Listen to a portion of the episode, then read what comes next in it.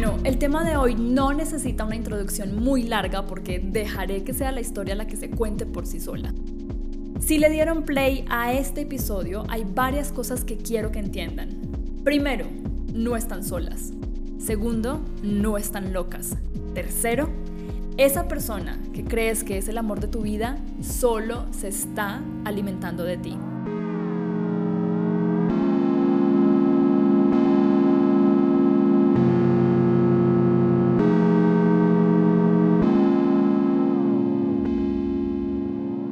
Bienvenidos a Sinceramente. Desde siempre he tenido curiosidad por entender cuándo y cómo nos convertimos en lo que somos, pero en busca de respuestas trascendentales y definitivas es fácil perderse. Acá nos permitimos ser reales sin importar nuestros miedos y a través de conversaciones con expertos intentamos descifrar lo que nos mueve, lo que nos inspira y lo que nos detiene. Yo soy Krishna Jaramillo y esto es Sinceramente.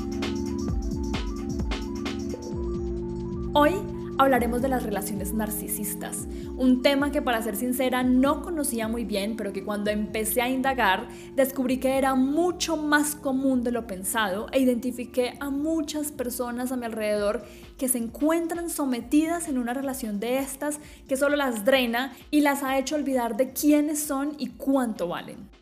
Este episodio será diferente a los demás porque tendremos dos invitados. El primero es el doctor Leonardo Amaya, quien nos explicará todo lo referente al trastorno narcisista, qué es, cómo se ve, quién lo padece, todos estos detalles. Y el segundo es una periodista colombiana que compartirá su historia como víctima de una relación narcisista y nos contará las cuatro etapas y las banderas rojas que son tan evidentes dentro de estas relaciones. Así que les aconsejo que se queden hasta el final y empecemos de una vez con el doctor Leonardo. Él es psicoterapeuta en terapia cognitivo-conductual y es autor del libro Adictos al afecto y guía práctica para vivir en el infierno. Doctor Leonardo, bienvenido Sinceramente y empieza por contarnos qué es una relación narcisista. Cuando uno habla de un trastorno de la personalidad narcisista, está hablando de un trastorno mental muy consistente que tiene una persona cuando en una relación hay una persona con el trastorno o con criterios de ese trastorno o con conductas similares al trastorno, uno llama que eso es una relación narcisista. Una relación en la que uno de los dos tiene esos rasgos que ya pasaría como a definir. Una cosa distinta es un trastorno de la personalidad, que es una situación muy importante. Y además no es nada extraño que las personas se metan con personas que tienen problemas importantes de salud mental. Todos tenemos problemas de salud mental. Es decir, todos llegamos a una relación con un cierto bagaje que puede ser tóxico para el otro, tóxico utilizándolo como perturbador, generador de problemas, que acaba causando una relación desbalanceada. No quiere decir que en una relación narcisista esté una persona con el trastorno de la personalidad narcisista, pero sí puede tener los rasgos. Y esos rasgos además tienen una correlación con un texto tradicional y con un mito greco-romano que se refiere precisamente a Narciso. Eh, y, estos, y estos rasgos son los que han entrado a la historia para definir ese tipo de conducta. Esos rasgos, doctor, ¿cuáles son? O sea, ¿cómo podemos caracterizar a un narcisista o una narcisista? Muy bien, yo arrancaría por una cosa. El hecho de que uno seleccione algún tipo de personas particulares en las relaciones es una señal importante de salud mental. Es decir, si una mujer, si seguimos con este, con este símil, no es 100%, pero si una mujer selecciona dos o tres personas que se parecen, es una pregunta que sería bueno que trabajara con un profesional. Luego, si la persona persiste en una relación que es altamente perturbadora y se da cuenta que no puede salir de ella, no se puede atribuir que eso es exclusivamente de la persona con los problemas de salud mental o incluso con el trastorno de la personalidad también es una pregunta para uno. ¿Cómo es posible que yo no he colocado límites? ¿Cómo es posible que yo continúe una relación que no funciona? En nuestra cultura es frecuente que a la mujer se le presione culturalmente de manera inconsciente a que sea una cuidadora. De hecho, es muy frecuente que eh, utilizamos la expresión como una relación se mantiene porque tú te comprometes, una relación se mantiene porque tú estás dispuesta a ayudar al otro. Y este tipo de ideas que suenan tan lindas son profundamente perturbadoras, porque es que tú no eres la ONG que atiende a tu pareja, ni el terapeuta de la persona con la que estás saliendo. Y te expone a que te encuentres personas altamente demandantes, altamente autorreferenciales o personas que incluso tienen niveles importantes de perturbación. Y ahí nos metemos con los narcisistas. Lo que te digo es, ni todas las relaciones tóxicas tienen de un lado un narcisista, ni todo lo que te pasa en la relación es responsabilidad del otro que tiene salud mental. También hay una pregunta para uno. Entonces, un personaje, un personaje narcisista sería, utilizando nuevamente esta clarificación, que ya lo he dicho varias veces, que no es caso clínico, etcétera, un personaje que tiende a ser autorreferencial, que se desarrolla de manera muy marcada en la relación y que por tanto tiene una, una muy notable dificultad para poder observar al otro.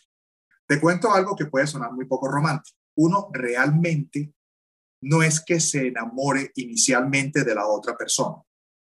Todos nos enamoramos de la película que nos montamos en la relación que estamos armando. Es decir, uno no se enamora de Pepito Pérez, uno se enamora de que esta persona ayuda a que yo cumpla mis expectativas culturales. Pues eso mismo ocurre con este personaje, con ese tipo de rasgos. Y ocurre más en los hombres, y aquí ya se pone la cosa más problemática, porque el cerebro masculino tiene una configuración distinta al cerebro femenino. ¿Qué es lo que pasa? Así como la mujer se puede montar la película basada en nuestra cultura, de esta es el matrimonio que yo quiero tener y para el cual necesito un cómplice, el hombre se puede montar un poco en la mujer como complemento de su autorrealización. Si queremos ver un ejemplo así extremo, la caricatura de la mujer traqueta.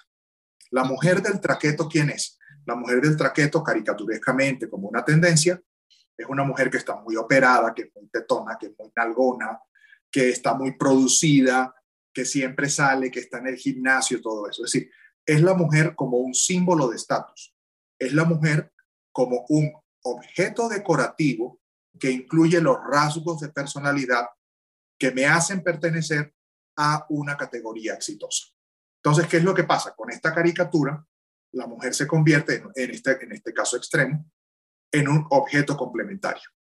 Y como es un símbolo de estatus mío, se tiene que comportar tal como se debe comportar el símbolo de estatus. Entonces, ¿qué es lo que pasa? Eso es profundamente perturbador para la otra persona. ¿Por qué? Porque no es querida como un, como como un individuo, sino como un objeto. Qué interesante, doctor, y qué específico todo lo que nos dices, porque escuchándote se vienen a mi mente unas entrevistas que he hecho con víctimas de relaciones narcisistas y algo de lo que ellas me han mencionado, porque han sido casi todas mujeres, es que al principio la relación es perfecta, que al principio se encuentran con un príncipe azul encantador que te dice, ¿cuáles son tus sueños? Tus sueños son mis sueños vamos a cumplir los sueños juntos, vamos a realizar todo lo que tú estás planificando.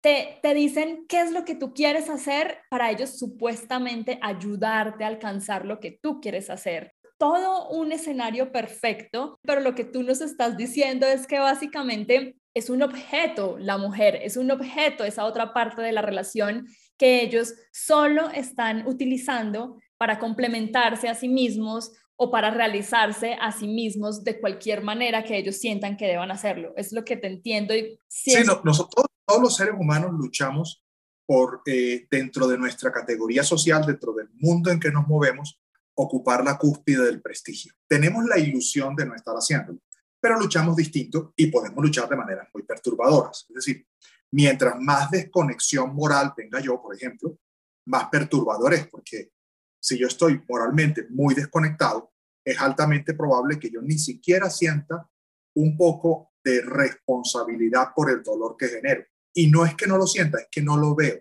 Otra cosa que me surge, otra duda que me surge, doctor, acá con el tema de las relaciones narcisistas, es que lleva específicamente a, a un sujeto convertirse eh, y tener estos rasgos. Es decir, se escucha que a veces para, poner un ejemplo pues como muy simple, que me imagino que no es así de simple, simplemente nos dicen, lo que pasa es que una persona narcisista fue un niño al cual, el cual no tuvo atención ni de sus padres, ni de su madre, de su familia, y por eso se convirtió en un narcisista, o por el contrario, fue un niño que tuvo tanta atención que por eso se convirtió en narcisista. ¿Cuál es la realidad que lleva a una persona a alcanzar esos rasgos? Efectivamente es más complejo porque estamos agrupando con un solo nombre cosas que son muy distintas. Es decir, lo que te decía, el nivel prímino es el trastorno de la personalidad, que no puedes encontrar tan fácil el origen porque hay también, dentro de mucha investigación se suelen mencionar algunas razones de tipo biológico, etc. Pero desde el nivel premium hasta la persona con rasgos, te encuentras diferentes patrones de crianza. Es muy frecuente que esa mamá que busca la realización en el hijo y que tiene una relación muy curiosa con, con el hijo, lleva a que el hijo tenga importantes problemas para observar el otro. Ten en cuenta que la crianza es la que nos hace visible el otro. Y eso ocurre en momentos muy específicos de nuestro desarrollo moral, que ocurre en la adolescencia temprana y al final de la infancia, y también en el desarrollo cultural de apropiación de normas. Entonces, el niño rey es, es un niño que realmente habla de una relación insana de la madre por el hijo.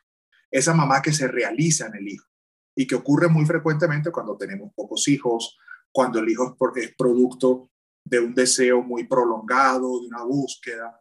Y entonces es muy probable, tiende esta madre a criar al hijo como un sujeto autorreferencial. ¿Qué es lo que pasa? Que es, esta madre nunca le enseña al niño la existencia de un otro. Mira que a mí me, ocurrió una cosa, que son esas cosas que uno dice, que uno dice, es terrible a veces como criamos. Estaban, estaban en, un avión y entonces el niño que estaba, por fortuna no me tocó a mí, pero fui testigo de esta cosa terrible, y el, niño estaba golpeando el espaldar de la silla de otra persona.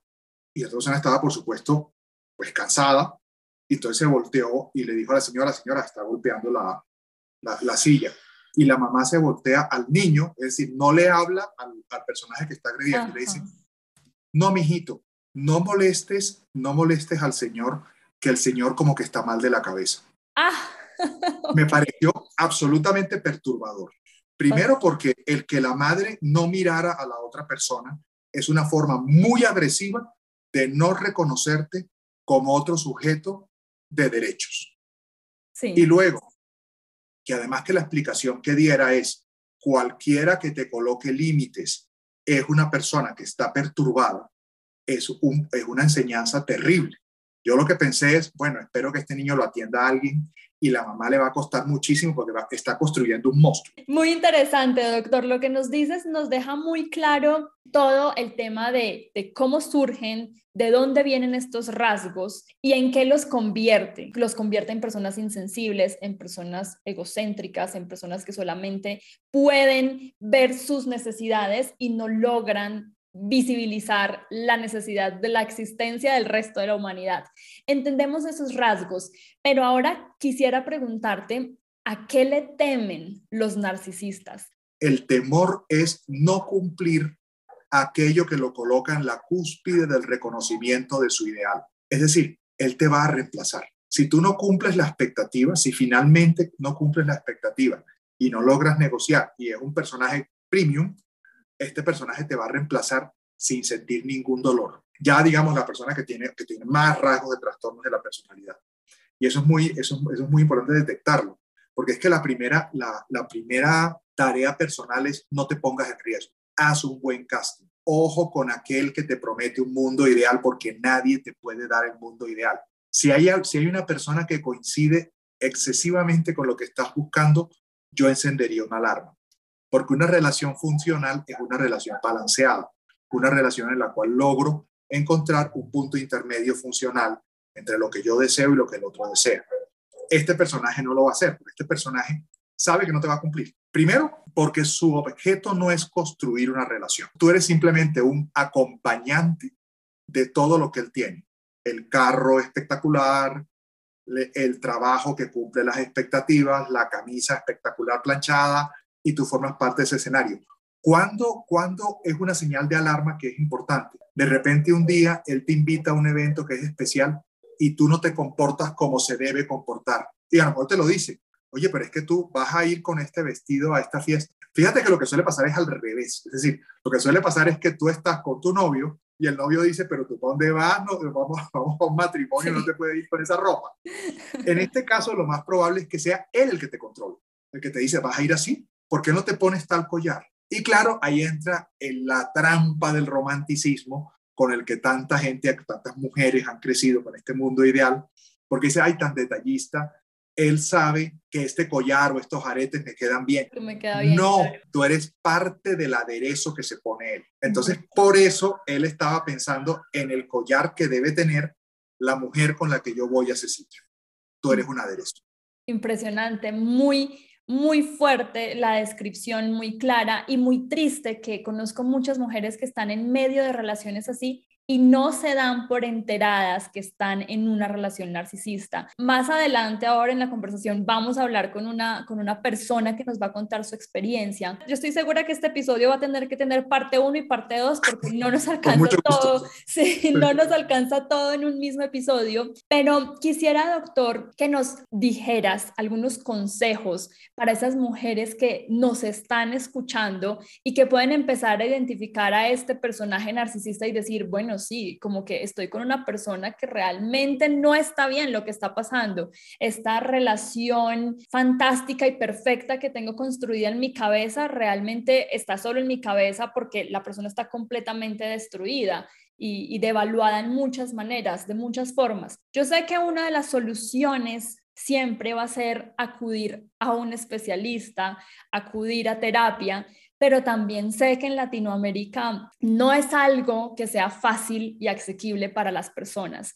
Entonces, esas mujeres que nos están escuchando, que están sordas, ciegas y son incapaces de reconocer a su narcisista al frente que, con el que tienen años eh, viviendo, ¿qué consejos tú les darías? ¿Qué señales deben prestarle atención? ¿Qué cosas deben empezar a hacer para volver a sí mismas y recuperarse? Te diría que arranquemos antes de que estés atrapada en la red. Es decir, cuando ya estás atrapada en la red es más difícil y no vas a poder salir sola.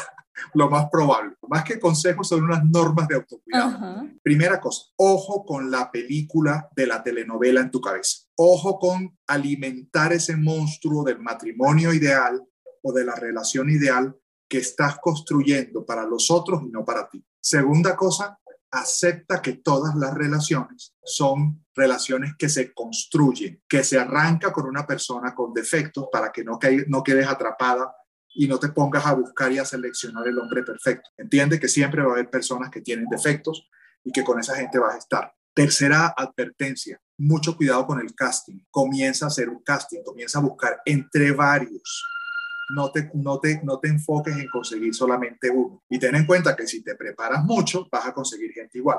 Piensa siempre en que en una relación tiene que haber ganar, ganar. Si a mí alguien me ofrece el cielo y las estrellas, debo encender una alarma. Y por eso es muy importante que no te olvides, que yo diría la cuarta advertencia de tu cuidado, una relación es para ti. Ojo, escucha a tus amigas, escucha a tu familia, lo que sea, pero ten en cuenta que tú no tienes que cumplirle los estándares a la gente de fuera, porque solo tú entiendes qué precio vas a pagar por esa relación maravillosa con la que puedes quedar atrapada. Perfecta la aclaración, perfecta la explicación y sin duda alguna tenemos que hacer una parte 2 ya explicando un poco más respecto a, esas víctimas, también los rasgos de personalidad que tienen las víctimas de estas relaciones, porque creo que debe haber falencias también, por supuesto, como tú lo decías al principio, todos tenemos un problema mental que trabajar, pero dar con estos personajes en particular creo que también habla mucho de todo el trabajo que tenemos que hacer nosotras. Estoy muy segura que muchas personas después de escuchar todo el episodio van a querer contactar a un experto, dónde pueden buscarte a ti, dónde pueden encontrarte y a qué lugares te pueden ir a buscar. Tengo un, una, un Instagram de, digamos, sugerencias generales y sugerencias de salud mental, que es arroba Leonardo Amaya MD, porque soy médico. Me mandan un mensaje directo y, y ahí podemos agendar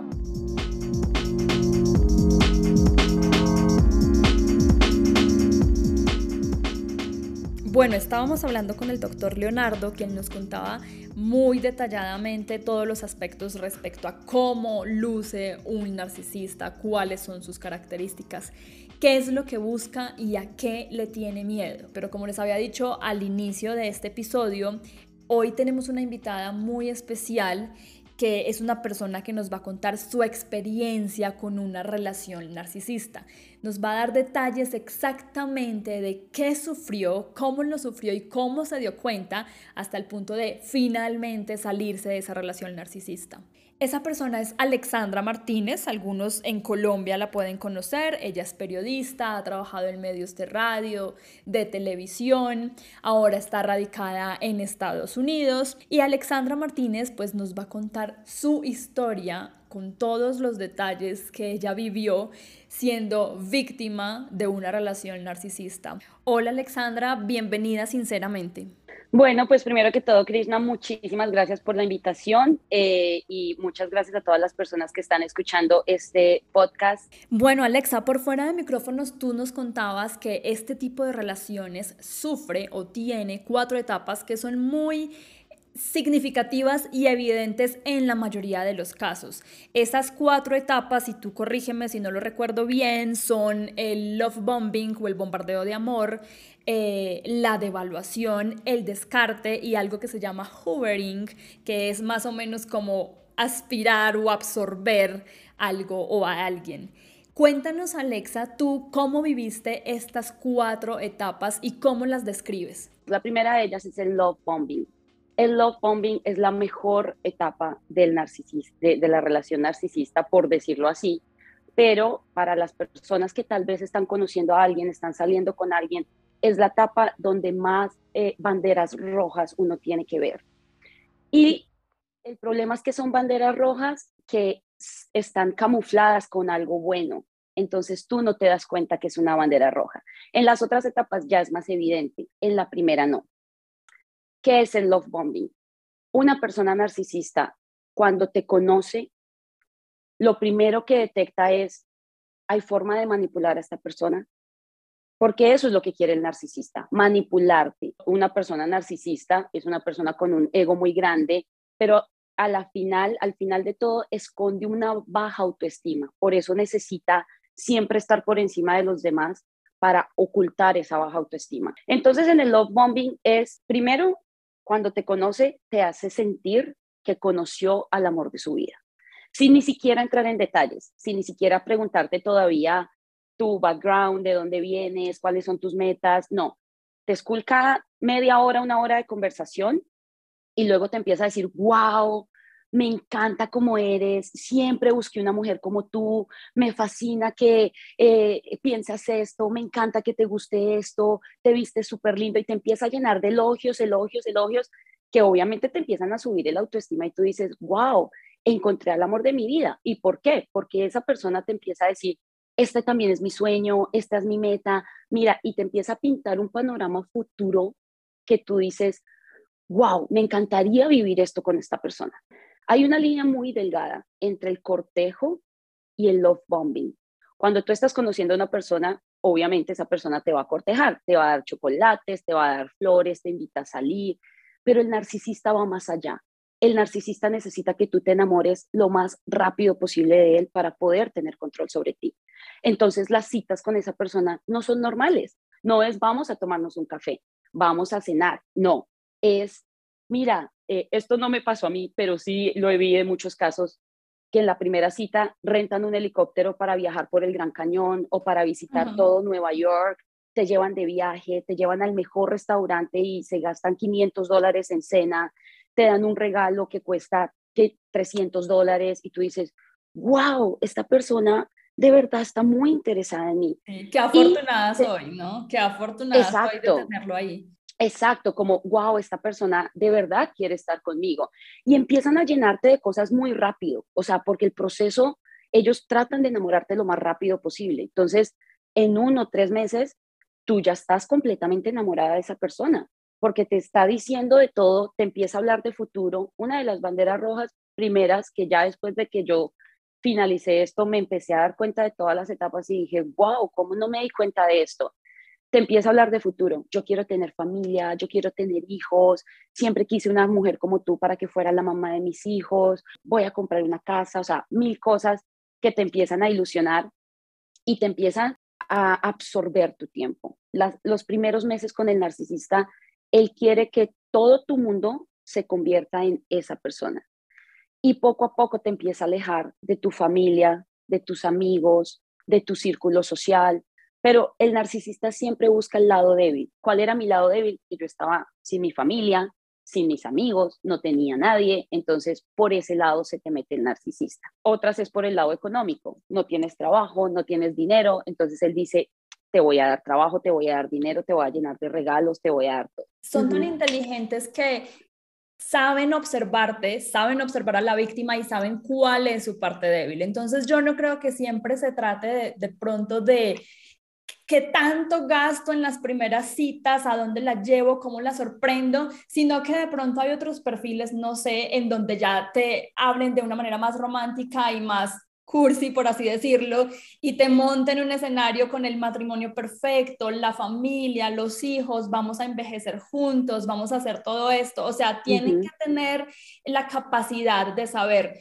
cómo convencerte y cómo enamorarte y también en qué punto eres débil y qué, en qué estás fallando, cuál, cuál es como tu carencia y por ahí, por esos dos puntos y por esos dos frentes te atacan. Exacto, y no todos los narcisistas son iguales. Unos utilizan unas estrategias, hay narcisistas que son tacaños, por lo menos, pero eso lo hacen después, no lo hacen al principio. Al principio ellos te invierten todo, tiempo, dinero, eh, cartas, regalos, todo lo que sea posible para que te enamores. Otra que vi mucho es que el narcisista habla mucho de él.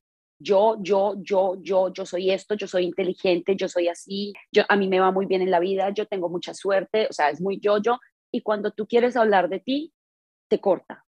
Es como, ay, a ti te gustan los perros, ah, bueno, chévere, pero imagínate que a mí me encantan los carros y las motos y los viajes, entonces es como, ok, si estás conociendo a alguien, es bueno que sea recíproco, que sea una, una conversación mutua. Bueno, ese love bombing puede durar entre tres meses y un año. Después de la etapa de love bombing, donde tú ya estás como ah, in love, dices, wow, conocí al amor de mi vida. Mi príncipe eh, azul, sí. Mi príncipe azul, te lo digo que fue tan rápido que yo me fui a vivir con él al mes de haberlo conocido, porque me sentía tan segura de él y me ofreció tanta estabilidad que yo dije, no tengo que buscar en otro lado, él es la persona. Luego me enteré de que hace eso con todas, a todas se las lleva a vivir a la casa, a todas. ¿Qué es lo que le llena al narcisista? Eh, que tú le estés todo el tiempo dando eh, elogios, que todo el tiempo le estés dando eh, reconocimiento, él siempre busca eso. Pero llega un momento en el que si está con la misma persona y esa persona ya está enamorada, pues el narcisista se aburre porque ya no hay diversión, ya no hay a quien hacerle love bombing porque ya tú estás enamorada, entonces empieza la devaluación. ¿Cuándo empieza la devaluación? Cuando el narcisista dice, ok, ya sé los puntos débiles de esta persona, por este lado voy a atacar. ¿Qué es la devaluación? Es cuando el narcisista trata de ya manipularte de tal forma que ya tú hagas todo lo que esa persona te diga y te empieces a olvidar de lo que tú eres. Entonces, me pasaba a mí comentarios tontos que yo digo, sí, son comentarios tontos, pero que poco a poco te van llenando el cerebro y te van haciéndote perder y olvidar de lo que tú eres. Comentarios como, vamos a comprar ropa. Ay, ¿te vas a comprar esos zapatos? Esos zapatos se ven horribles. ¿Por qué mejor no te compras los negros? Es que los blancos los usan como, no sé, las guisas. Y yo como, pero a mí me gustan. No, uy, no. Bueno, si los quieres comprar, cómpralos. Yo solo digo que mm, Comentarios como mm, que si sabe que tú tienes el pelo negro y eres eh, oscura, él va a empezar a, a, trabajar tus inseguridades. Entonces, si ve una persona completamente diferente a ti físicamente, rubia, ojos claros, alta, delgada, no sé, va a empezar a decir, ay, a mí siempre me encantaron las mujeres así. Es que esa mujer es espectacular. Es que me encanta cómo tiene las uñas. Es que me encanta cuando las mujeres se ponen esto. Y entonces empieza a dar unas características que tú no tienes. Entonces tú dices, ay, no, entonces no, yo no puedo dejar de gustarle. Va a ir a buscar a otra. Yo tengo que Entonces, ¿te gustan las uñas largas? Me voy a dejar las uñas largas. ¿Te gusta que me vista de negro? Me voy a vestir de negro. Y así poco a poco el narcisista te empieza a cambiar lo que tú eres con la devaluación. Poco a poco esas pequeñas acciones a ti te van llenando de ansiedad y de no saber a qué jugar, de no saber qué decir.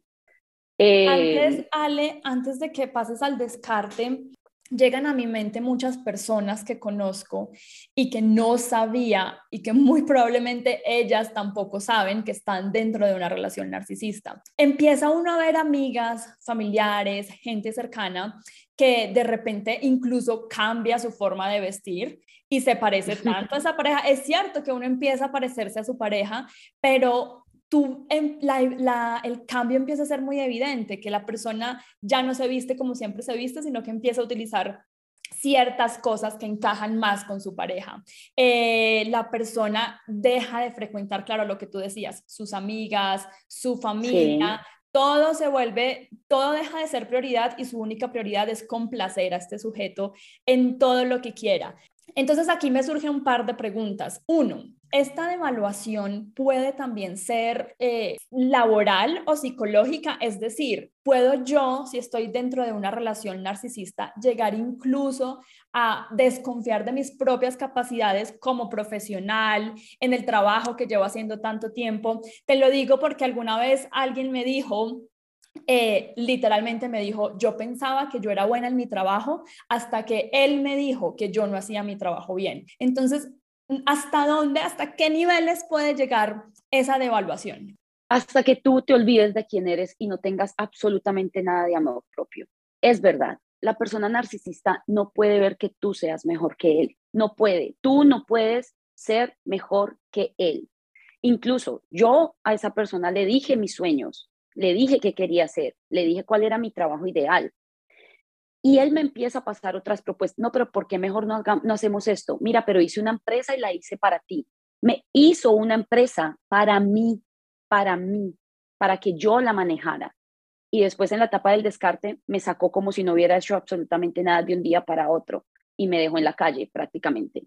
Esa persona cuando ve que tú estás teniendo logros, cuando ves que tú te estás mejorando, que tú estás cumpliendo tus metas, va a tener que opacarte. ¿Y por qué te lo digo? Porque no solamente pasa con la pareja, y yo lo vi en él, y fue una de, otra de las banderas rojas que yo vi, y es que nadie puede ser mejor que él y anda en una competencia constante incluso con sus amigos, con su familia, con la gente que lo rodea. Algo que me sorprendía mucho, que ahí sí yo empecé a ver como, oye, qué raro que sea así, era que cuando él estaba con sus amigos, con su mejor amigo, supuestamente el de toda la vida, lo llenaba de elogios. Es que por eso tú eres mi amigo, porque tú eres inteligente, tú eres uno. Pero entonces, que mira lo que le decía, es que por eso tú eres mi amigo. Como, es, eh, o sea, siéntete orgulloso de que eres mi amigo. Pero ¿qué pasaba? Una vez esa persona salía o se iba, empezaba a hablar pestes de esa persona.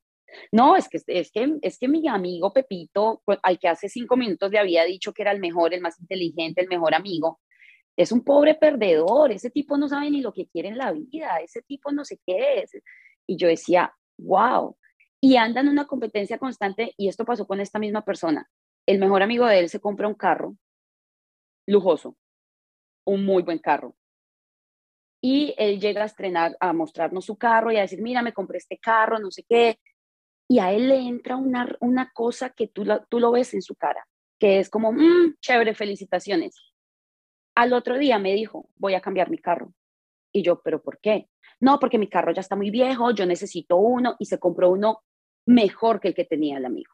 Y así pasa con la pareja. Si tú estás intentando hacer algo, te va a, devaluar Exacto, y porque además tú confías tanto en esa persona, en sus opiniones, en lo que él dice, que tú de un momento para otro, el resto de las opiniones del mundo, incluyendo la tuya misma, dejó de tener importancia hace mucho tiempo. Entonces, lo único que tú haces, la única cosa a la que le ves validez esa es la opinión de esa persona. Y en torno a esa opinión, tú empiezas a, a, manipular tu vida, a llevar tu vida, de sí, yo no soy buena para esto, a lo mejor mi trabajo, pues no soy tan buena en mi trabajo tampoco, no es suficiente. Si quiero emprender eh, de la manera que yo quisiera emprender, pues entonces ahora llevo mi emprendimiento de la manera que él me diga que yo debo llevar mi emprendimiento, porque al fin y al cabo, no sé, él es el emprendedor o él es el empresario o él es el que conoce o él es el que tiene la experiencia. Y al final yo siento que estas personas lo único que hacen es tomar decisiones en torno a esa voz que constantemente están escuchando y que se quedaron sordas para el resto de la humanidad Literal. para sí mismas. Literal, eso pasa. Y, y a la final ese es el objetivo del narcisista, que te pueda manipular, que pueda manejarte de una forma en la que solamente se beneficie él y se llene su ego y pueda tener a una persona a la que le diga, lánzate por un quinto piso y la persona se lance, porque te, te convence en el love bombing que es una persona tan inteligente, tan madura, tan perfecta, que ya en el punto de la devaluación tú estás 100% convencida que si esa persona dice blanco, es blanco y lo tienes que hacer. Y ya luego viene la etapa del descarte. ¿Cuál es la etapa del descarte? en el que esa persona te hace pensar que cometiste un error que tú ni siquiera sabes cuál es y que por eso esa persona ya no quiere estar contigo. Cuando viene la etapa del descarte, generalmente es porque el narcisista se da cuenta que ya no te puede sacar más provecho de ningún lado, que dos, o eres ya muy sumisa, que eso también aburre, o ya te diste cuenta de que es una persona así y empiezas a poner un stop y ya cuando él empieza a cruzar límites, tú, tú empiezas a decir, hey, hey, hey, aquí no pases, hasta aquí no. Entonces esa persona dice, ah, no, esta se me está saliendo de las manos, ya yo necesito buscar otra víctima, porque eso es lo que hace el narcisista. Eh, busca víctima tras víctima y a todas les promete lo mismo, o para todas es el amor de su vida, hace el mismo juego con todas, es que ni siquiera tienen creatividad para cambiar de estrategia, hacen la misma estrategia con todas y yo me di cuenta después. Justamente cuando dices que de verdad que no tienen creatividad, yo no conocía que las relaciones narcisistas existían hasta que justamente lo hablamos contigo, eh, pero investigando sobre el tema empecé a ver las personas narcisistas que conozco o que han pasado por mi vida. Y es muy curioso porque tiempo atrás hubo una persona eh, perfecta, de verdad, el hombre perfecto, físicamente, inteligente, habla cinco idiomas, conocedor de absolutamente cualquier tema que tú quieras. Yo soy un poquito más, no sé, y tú más eh, espiritual, aunque no muy espiritual, pero bueno, más como por esos temas, entonces él me bombardeaba no con detalles lujosos, no con, no con cosas eh, eh, pues exageradas. Materiales. Materiales, porque sabía que yo no soy así, sino con toda la parte espiritual y meditación mm. y yoga y esto y lo otro. Y he estado con tantos maestros y al final yo decía, wow, es perfecto. Y lo primero que me dijo cuando nos conocimos, que de hecho nos conocimos en la casa de un amigo, fue que él abrió la puerta y sin nunca haberme visto, me dijo, hola, tú eres la mujer que aparecía en mis sueños. O sea, fue la primera oh. frase que me dijo. Entonces, pasé por el love bombing, eh, pero nunca pude conectar con esta persona porque decía, me parece demasiado perfecto, algo debe tener. Y al final, tiempo después, me di cuenta que esta frase de tú eres la persona que aparecía en mis sueños, la decía a todo el mundo, a todas las mujeres las decía. Tú ahora nos mencionabas y nos decías que usualmente las personas narcisistas pueden tener mucho poder adquisitivo, eh, tienen como sorprenderte monetariamente o con cosas materiales, pero algunas características de estos hombres que te digo eh, que pasan por mi mente cuando hablamos son personas que sí pueden tener una solvencia económica, pero a veces es la mujer incluso la que tiene más solvencia económica que ellos. Entonces es la mujer la que los mantiene, es la mujer la que les da para vivir, es la mujer la que les compra el carro, la que les monta el negocio y luego estas personas van y dicen, el negocio es mío y este es mi emprendimiento, el carro es mío y este fue el que me lo, y yo me lo compré y la verdad es que están absorbiendo a la mujer de todas las maneras posibles. Yo no sé si esto es un caso de un narcisista o un psicópata o un enfermo mental. sí, de hecho, de hecho, eh, hay, dos, hay dos formas de llamarlo, psicópata narcisista. Obviamente eh, la persona con la que yo estuve era más narcisista que psicópata. No he estudiado muy bien las características del psicópata, pienso que es algo más grave, pero lo que tú dices es verdad, porque el narcisista obviamente, ¿qué quiere llenar? Un vacío. En el caso de mi narcisista, su vacío no era económico, no era de estabilidad económica. Entonces, él tenía eso. ¿Cuál es su vacío? Supongo, después lo analicé, son problemas de la infancia que esas personas no han tratado. Entonces es eh, no tener papá, no tener mamá, no haber tenido, un, no sé, un ejemplo de familia. Mucho tiempo después lo hablé con él y él me decía que a él no le gustaba estar solo, que él siempre quería estar con alguien. Y entonces en mi caso, a esa persona lo que necesitaba era compañía, compañía todo el tiempo, alguien con quien gastar su dinero, alguien con quien decirle, que, le dijera que sí a todo. Entonces, en el caso de mi narcisista, su vacío era la soledad. En otros casos es económico. No sé si se han visto el estafador de Tinder. Ese es el narcisista más narcisista de todos. Entonces, eh, ya en esa etapa del descarte, ya yo me doy cuenta, y es esto, cuando el narcisista empieza a descartarte, generalmente es porque ya está buscando otra víctima. Ya tú no le, ya tú no le sirves. Y todo lo camuflan como te quiero ayudar, te quiero ayudar, pero ellos siempre lo hacen buscando un beneficio propio, siempre. Cualquier ayuda, porque sé que muchas dicen, no, pero él me ayudó a hacer esto, él me ayudó a conseguir trabajo, él me compró un carro, él me dio estabilidad. Sí, pero eso ellos, ellos no lo hacen por ti, lo hacen porque eso indirectamente los beneficia a ellos. Entonces, ¿por qué él me abre una empresa? Porque a él le convenía que yo trabajara desde casa y él supiera cuánto ganaba yo, cómo trabajaba, cuáles eran mis ingresos y que no tuviera contacto con nadie más, porque ese era el objetivo, tener control sobre mí.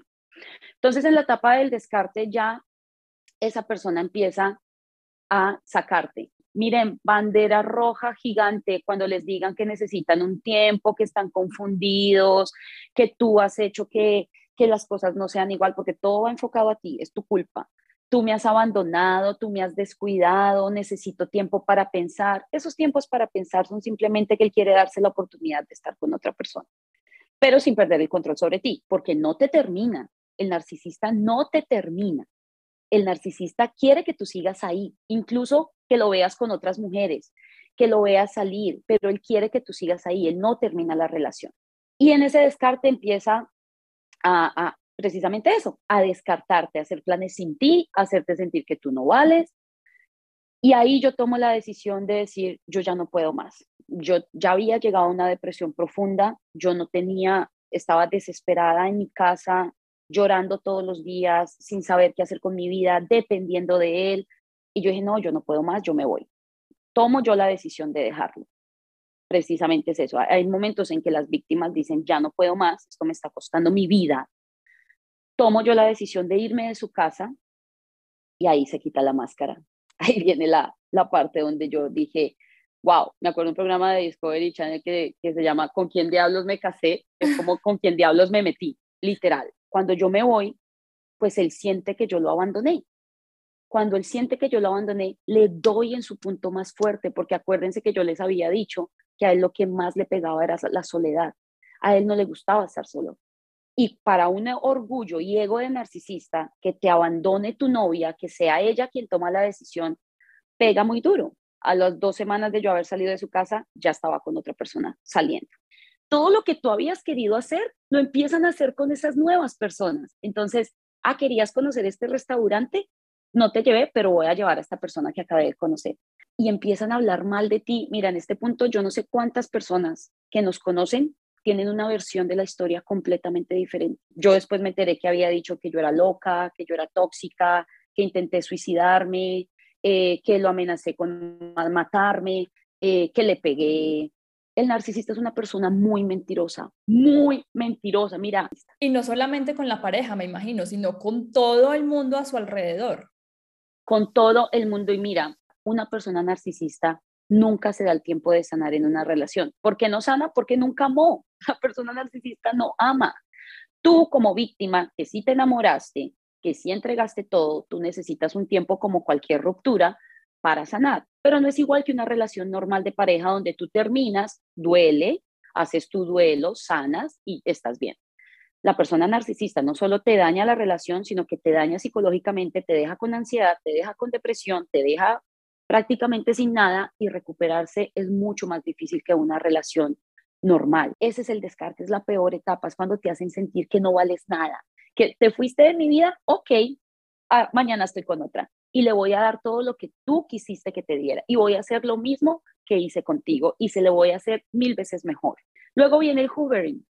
¿Cuál es el hoovering? Cuando tú ya estás sanando, cuando tú estás recuperando tu vida, cuando el narcisista ya no te ve triste, cuando te ve bien y él dice, ah, ah, ah, ah, ah un momento, la estoy perdiendo, estoy perdiendo el control sobre esta persona, tengo que volver. Y ahí vuelve, y vuelve para decirte, perdóname, entendí que tú eres el amor de mi vida, mira, pero ¿qué pasó? En mi caso, en muchos casos, tú caes y vuelves con la persona. En mi caso, él sí volvió para tener control sobre mí, más no para volver conmigo, sino para manejar mi ansiedad. Me dio la esperanza durante mucho tiempo que iba a volver conmigo, pero nunca me dijo volvamos, nunca me dijo intentémoslo. Simplemente me decía, no te puedo olvidar, yo sé que tú eres la mujer de mi vida, yo sé que tú eres la mamá de mis hijos, yo sé que me voy a casar contigo, pero nunca me dijo, volvamos. Esa, esa etapa es difícil, la del joven, es donde la mayoría cae. En mi caso, nunca me dijo honestamente que volviéramos, pero sí jugó con mis sentimientos en el momento en el que me avivaba la esperanza de volver con él. Claro, ustedes se preguntarán, ¿por qué quisieras volver con una persona que te hizo tanto daño? Esas personas te hacen sentir un apego emocional tan grande y te quitan tanto tu pensamiento y tu dominio propio que tú piensas que sin esa persona no puedes vivir.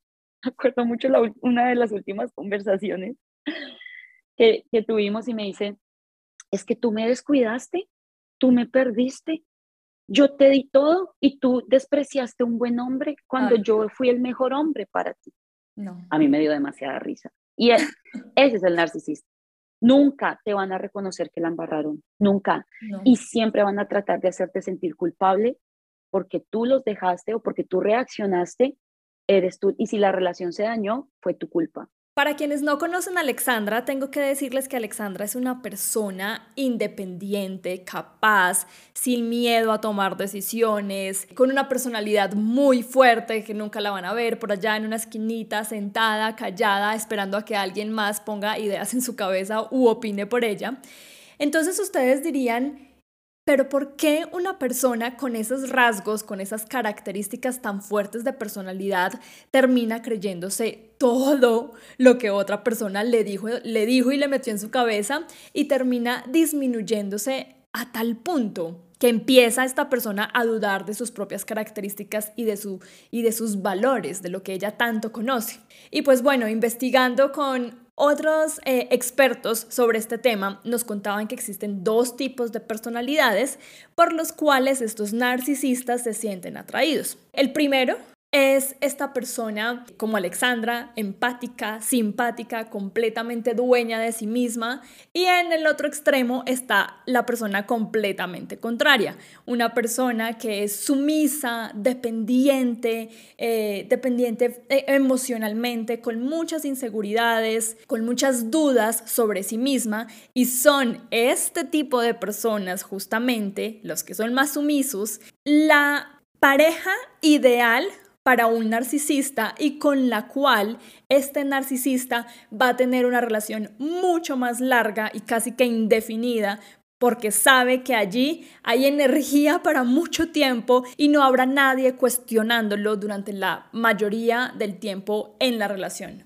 Es verdad, y es muy curioso porque eh, hablando de esto, tú lo, lo pinto a él perfectamente. Claro, porque mi relación no duró, porque ya llegó un momento en el que yo dije, pero ¿qué estoy haciendo? O sea, este tipo me quitó todo lo que yo era, ya no soy yo y yo le puse un stop. Por eso el narcisista dice, tú me pones un stop, ya no me sirves, porque cuando conocen una persona con una personalidad como la mía, se convierten en un reto para ellos. Entonces es un reto decir, esta mujer es así, es, es, eh, tiene los pantalones bien puestos, yo tengo que ser mejor que ella, yo tengo que estar con ella y te exhiben. Y cuando a mí me conoció, él me decía, no, es que ella hace esto y es periodista y hace lo otro y no sé qué, y con orgullo y, y wow. Pero ya cuando ven que en la etapa de la evaluación tú no te dejas, porque en el fondo del corazón uno sigue siendo esa persona, solo que se te olvidó quién eras.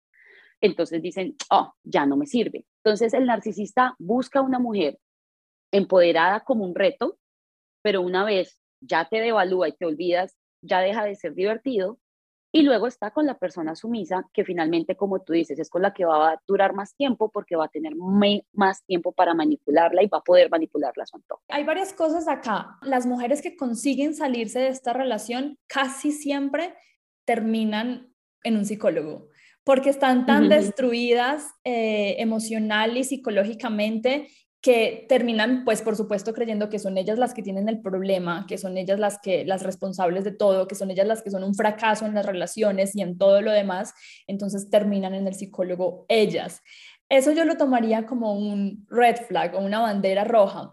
Y me gustaría, Ale, que nos hablaras un poco sobre esas banderas rojas que son muy evidentes cuando uno está por fuera de esa relación o cuando acabas de salir de esa relación, pero creo que la persona que está dentro de la relación no lo ve. Tú nos decías cosas como eh, la persona narcisista es completamente egocéntrica. Él va a ser siempre el centro de atracción. Él te aleja de tu familia, de tus amigos, de las actividades que tú disfrutabas. Empiezas a cambiar tu personalidad en el punto que de repente algo que no te gustaba hacer antes, ahora sí te gusta hacerlo. Eh, actividades que no disfrutabas, no sé, no me gustaban los carros, qué tema, qué, qué, qué plan tan aburrido. Y de repente me veo vinculada en que lo único que hago es ir los fines de semana a sus eventos de carros y motos. Cambio mi forma de vestir, cambio mi forma de comportarme. Esos son señales que uno puede ver desde afuera, pero como tú, si estás dentro de, la, relación, puedes empezar a notarlas. El narcisista siempre te va a dar banderas rojas desde el día uno en que lo conoces.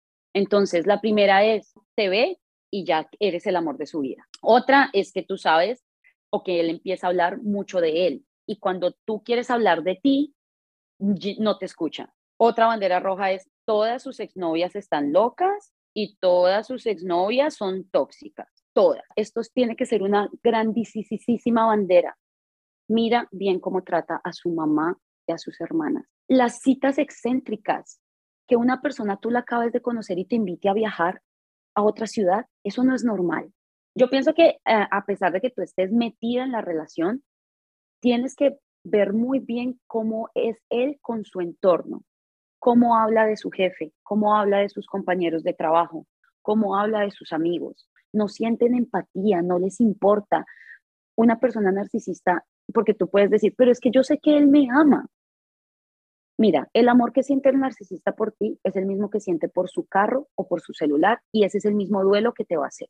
Entonces, todas esas pequeñas señales que tú empieces a ver de cómo trata a su mamá, cómo habla de sus amigos, cómo es en el trabajo, ten en cuenta que lo mismo que hace con esas personas lo va a hacer contigo. No eres especial, no eres diferente. Créeme que no. Exacto, ese es el punto, lo que tú dices, y yo creo que es el mensaje que nos deberíamos llevar después de esta conversación y de toda tu experiencia. Ale, muchas gracias por compartir, pero yo creo que al final, después de que las personas que nos escuchen identifiquen a esa persona, interioricen y se den cuenta de, de lo que está sucediendo en su vida o sucedió, pues que sepan si están dentro de esa relación dos cosas. Uno, que él no es el hombre perfecto, que todo lo que creíste, que estaba, eras muy afortunada por estar con él, que eres la mujer más afortunada del mundo porque encontraste tu príncipe azul y tu príncipe azul además te ama no es cierto, no es el hombre perfecto, no es un príncipe azul, es una persona con un trastorno mental tan, tan impresionante y que además ni siquiera está interesado en empezar a arreglar su situación psicológica porque no está interesado en hacerlo. Él lo que va a hacer es cambiar de pareja como si se estuviera cambiando de, camiseta. Es literal, literal. Él siempre va a buscar otra víctima. Y eso es, eso es lo que yo les quiero decir a, a todas las personas, porque obviamente esto pasa mucho más con mujeres que son víctimas, pero hay hombres que también han sido víctimas de mujeres narcisistas. El último consejo que yo les quiero dar es traten de identificar esas banderas rojas y no dejar que la relación avance. Yo sé que después del love bombing va a ser muy difícil dejar a esa persona porque ya te tienen un pedestal, pero créanme, retírense a tiempo, no importa que hayan hijos, busquen ayuda profesional, busquen páginas que sean expertas en relaciones con narcisistas, busquen un psicólogo. Y lo último que les quiero decir es, nunca se sientan avergonzadas de haber sido víctimas de una persona como estas, porque yo me callé mucho tiempo pensando que yo era la culpable, que la del problema era yo, y cuando me empecé a informar, me di cuenta que simplemente fui una víctima más de una persona como estas. Y empieza a recordar quién eres tú. A recuperarte. Perfecto, no, me encanta, me encanta todo lo que nos dices, Ale. Queda muy claro y solamente como para que les quede ahí, tomen nota. Lo primero, identifiquen las señales. Lo segundo, el hombre no es perfecto. Lo tercero, ustedes no están locas, no crean todo lo que esa relación les ha metido en su cabeza. Y por último, sálganse a tiempo y vuelvan a las personas, tanto ustedes, o sea, recupérense primero ustedes y vuelvan a las personas que, ok, si no tengo plata para ir donde un psicoanalista o un psicólogo o lo que sea, pues entonces habla con esa amiga que dejaste de hablar, habla con tu mamá, con tu familia, con la hermana. De verdad, tengan certeza que siempre va a haber alguien ahí para escucharlas o escucharlos. Yo soy una de esas personas con mis amigos, con extraños, con quienes a través de este podcast me han contactado para contar su experiencia. Eh, y estoy segura que Alexandra también es una de esas personas y va a estar abierta para escucharlos, aconsejarlos desde su situación y desde lo que ella vivió. Así que Ale, cuéntanos en dónde las personas pueden contactarte y cómo pueden ubicarte en caso de que quieran tener una voz amiga con la cual compartir esta situación. Bueno, pues pueden em, contactarme directamente en mi Instagram, mi Instagram arroba Alexandra Martínez P, P de papá. Eh, ahí me pueden enviar un DM, me pueden hacer sus preguntas, así que si ustedes quieren más información, más detalles, quieren hablar conmigo, créanme que yo soy muy buena escuchando, em, búsquenme, escríbanme y lo que necesiten, aquí voy a estar para ayudar. Gracias Alexandra por compartir tu experiencia con nosotros y gracias a todos los que llegaron hasta el final de este episodio. Por favor, no sobra recordarles que si conocen a alguien que pueda beneficiarse de alguna manera de esta conversación, pues compartan el episodio, eh, ya sea alguien que está dentro de una relación narcisista y no se ha dado cuenta o alguien que está intentando salir de ella, ya lo saben, no están solas, no están locas y sí se puede salir de esto. Esto es todo por hoy. Nos escuchamos en un próximo, sinceramente.